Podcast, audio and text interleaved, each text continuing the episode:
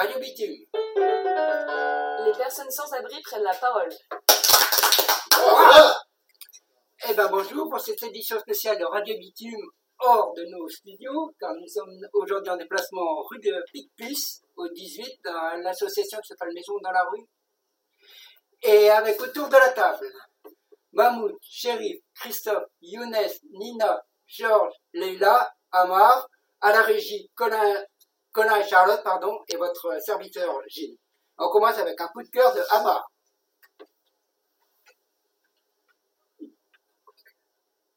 Coup de cœur? Oui. Oui. Dis-le dedans.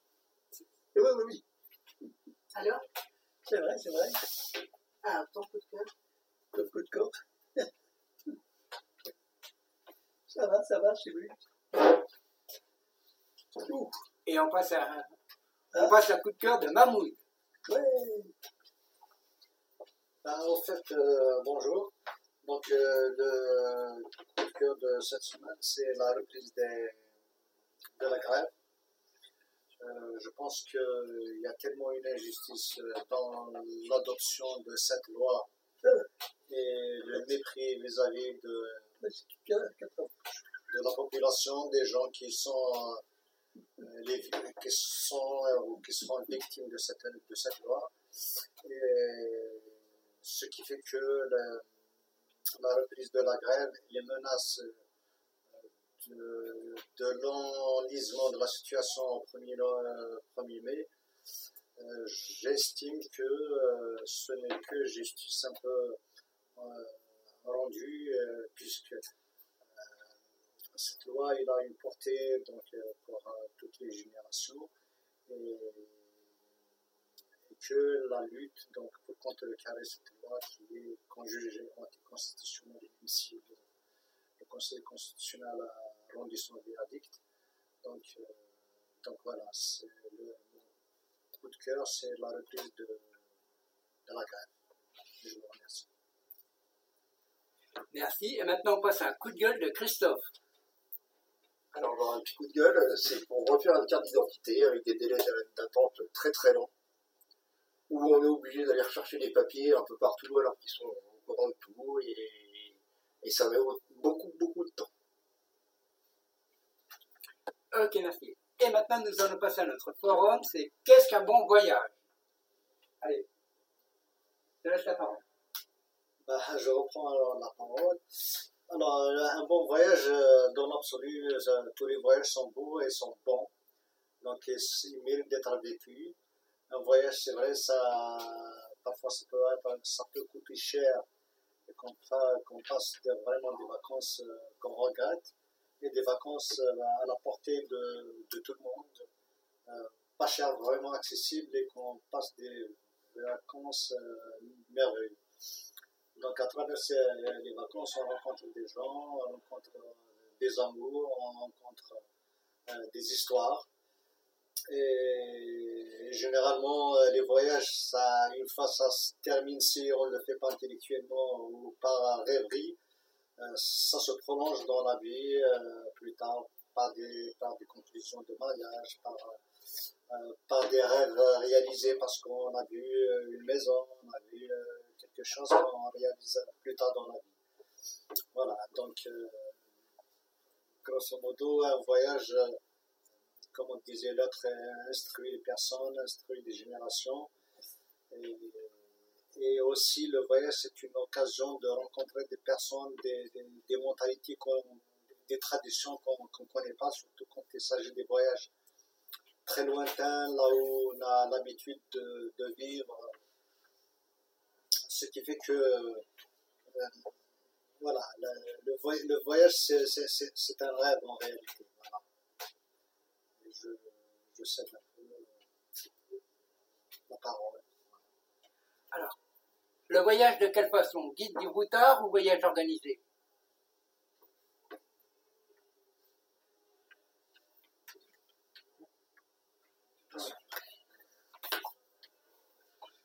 L'organisation, euh, ça tue la surprise. Et j'aime dire qu'on voyage tous les jours. Le voyage, c'est pas payer un billet, partir au-delà des frontières. C'est juste s'ouvrir aux personnes autour de nous, dans un bus par exemple, dire bonjour à tout le monde, voir les sourires, voir les regards, voir, voir les réponses aussi, celui qui répond, pas celui qui répond. On voyage en permanence. Et messieurs, dames, bon voyage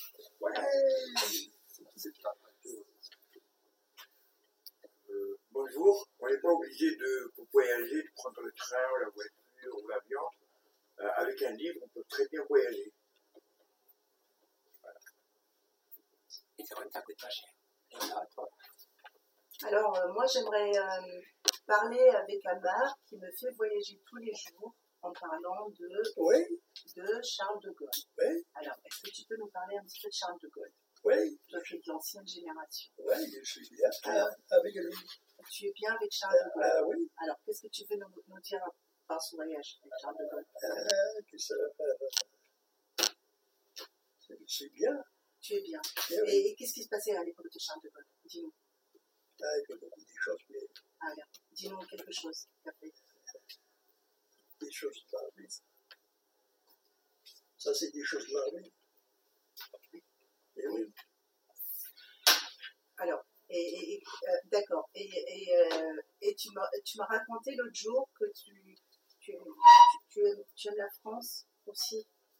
Euh, je, travaille, je travaille pour la France. toute Ouais. ma vie. Je sais. Oui. Et, tu as quel âge aujourd'hui, Emma? Hein? Tu as quel âge Ah, presque 80. 80 ans? Il est bien aimé, ça y est. Ça y est? Bon, eh ben, merci. Quand je suis tourné à 20 ans, même j'ai dans le bout les deux bonjours. Ok. Eh oui. Merci à toi, Emma. Et qui sont de la cocktail les deux bonjours. Ok. Merci pour ce voyage dans l'histoire et dans le temps. Merci. Voilà. on pourra toujours noter qu'avec Charles de Gaulle, on peut toujours voyager en bateau. Il y en a un qui est dans la radio et qui pense non. Amar, c'est notre Seigneur, il a voyagé à travers le temps. Oui. Voilà.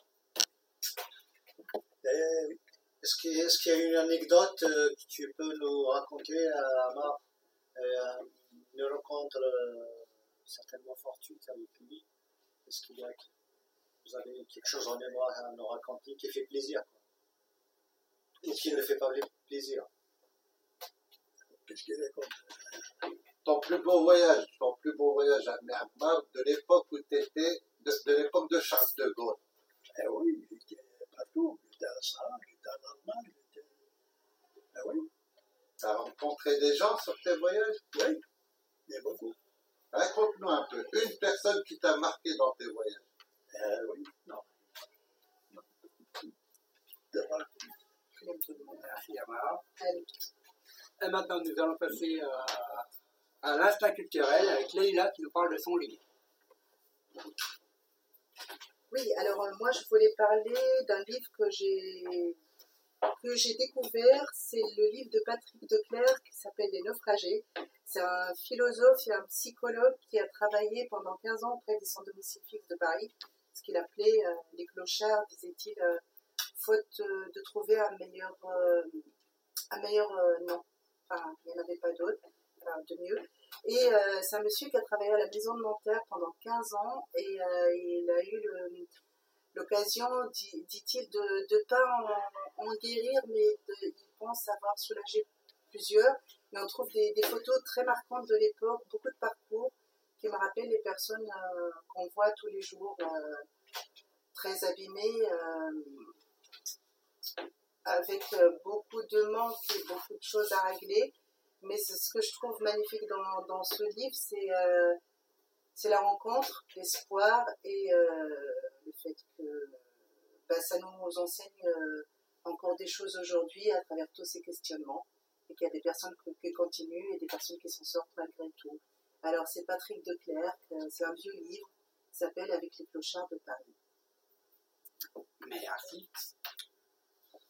Alors, moi, je reprends, euh, je reprends notre ami sur euh, Clochard. C'est juste, je voulais faire une petite réflexion, une petite observation. N'est clochard que celui qui fait du bruit. Voilà, je suis novice dans la précarité et j'ai remarqué qu'en fait, on dit clochard à quelqu'un dans la précarité, quelqu'un qui se retrouve à dormir dehors, peut-être à mendier une pièce, Mais malheureusement, c'est pas tous qui font du bruit, c'est pas tous qui insultent les gens qui leur donnent pas. C'est pas tous qui ont souhaité être là où ils sont aujourd'hui. Et, et Paris, Paris, Paris, Paris, il n'y a que les Parisiens, ou toutes les villes d'ailleurs, il n'y a que les habitants des villes qui peuvent faire en sorte qu'il n'y ait plus de clochards. Aujourd'hui, on réclame des retraites en présence de jeunes qui n'ont pas d'emploi. Alors j'aimerais dire que main dans la main, toute, personne peut faire ça aille mieux pour tout le monde. Voilà. Et n'est clochard que celui qui fait de bruit. J'aime pas le mot clochard. Voilà. Euh, le mot clochard.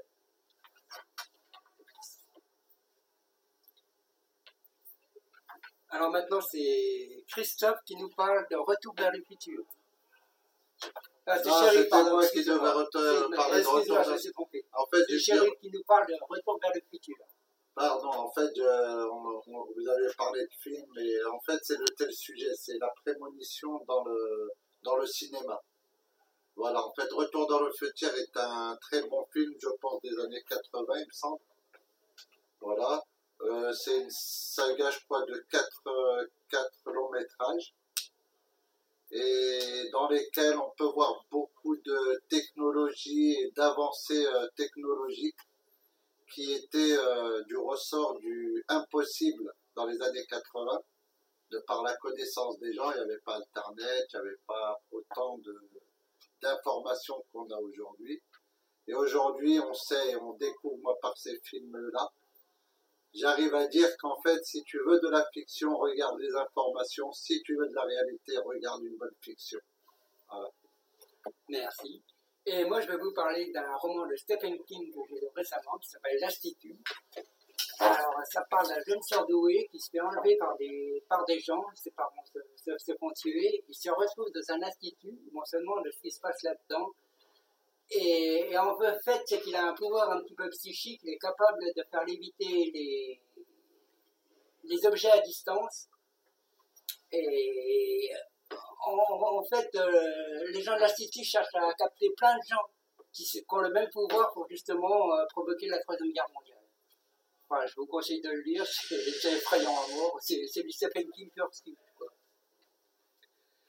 Et maintenant, on passe à la Street Box avec Sheriff qui va nous jouer un morceau. Ok, alors jouer un morceau, c'est un bien grand mot. hein. Comme je disais, euh, je suis novice dans la précarité. Et, euh, en fait, euh, voilà, la précarité ça fait des siècles que les gens parlent. On a parlé des retraites, on a parlé de, de fiction, de réalité, etc. Ça fait des siècles qu'on parle. Alors j'ai décidé de pas parler et juste de passer mon temps comme tous les gens qui se retrouvent dans la rue. La majorité des gens, je me suis retrouvé à squatter une gare. Dieu merci à Paris, on nous a mis des pianos. Et en fait, c'était juste de l'occupation. Bon, il y a un an, avant la précarité, je ne savais jouer d'aucun instrument. La précarité, on arrive à trouver du bon calme. Voilà, alors je vais essayer de vous faire un peu ma cacophonie.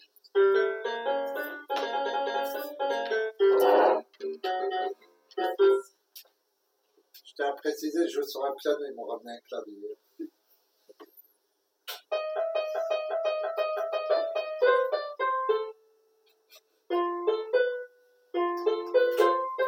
Tout le monde connaît, ça c'est les sentiers battus.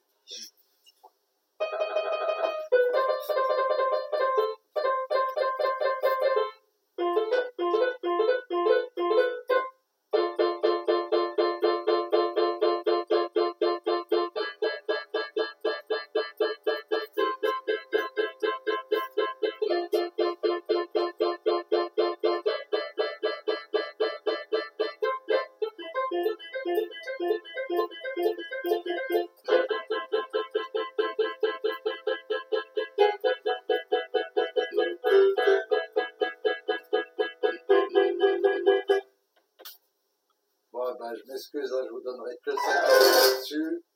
Parce que je sais pas jouer du clavier, moi, je sais faire du piano maintenant.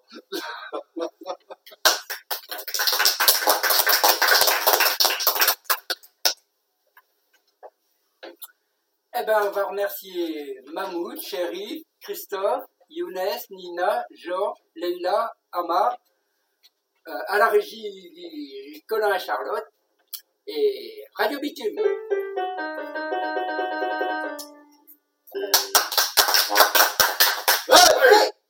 Voilà.